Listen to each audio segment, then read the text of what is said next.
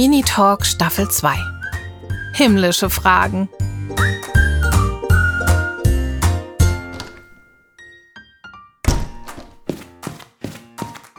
Hallo, ich bin's. Hallo Lotte, schön dich zu sehen. Stell dir vor, ich habe Niklas von der Sache mit der Rakete erzählt.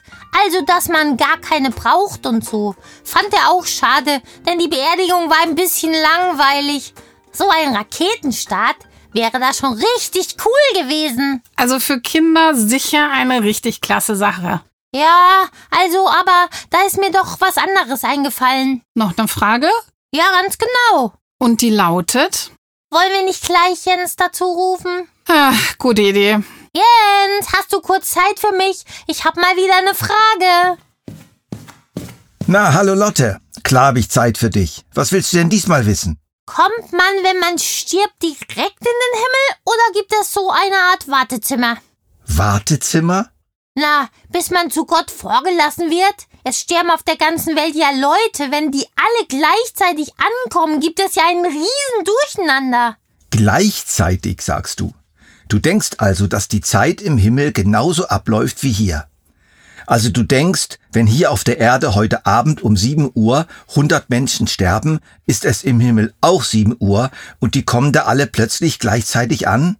Ja, also irgendwie schon. Jetzt muss ich dir mal was Schwieriges erklären. Weißt du, unsere Zeit gehört zu unserer Erde, zu der Welt, in der wir leben. Die Erde hat ihre eigene Zeit und der Himmel hat seine eigene Zeit. Wir wissen nur, wie die Zeit bei uns abläuft, aber doch nicht, wie sie im Himmel abläuft. Und deshalb passt dein Wort gleichzeitig nicht so ganz. Gott hat ja die Zeit erschaffen und kann sie verkürzen und verlängern.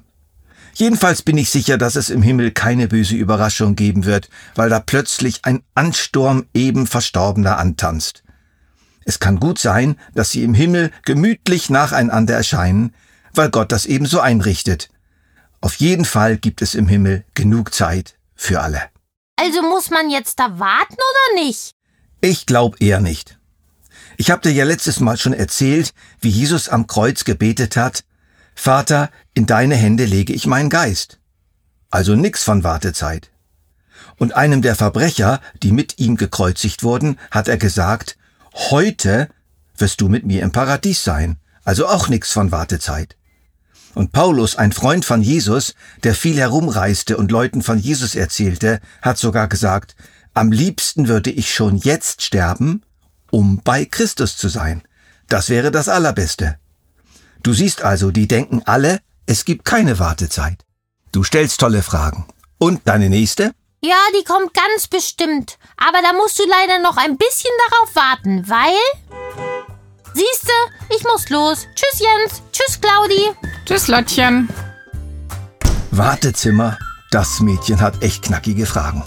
Aber hallo. Und das wird nicht die letzte gewesen sein.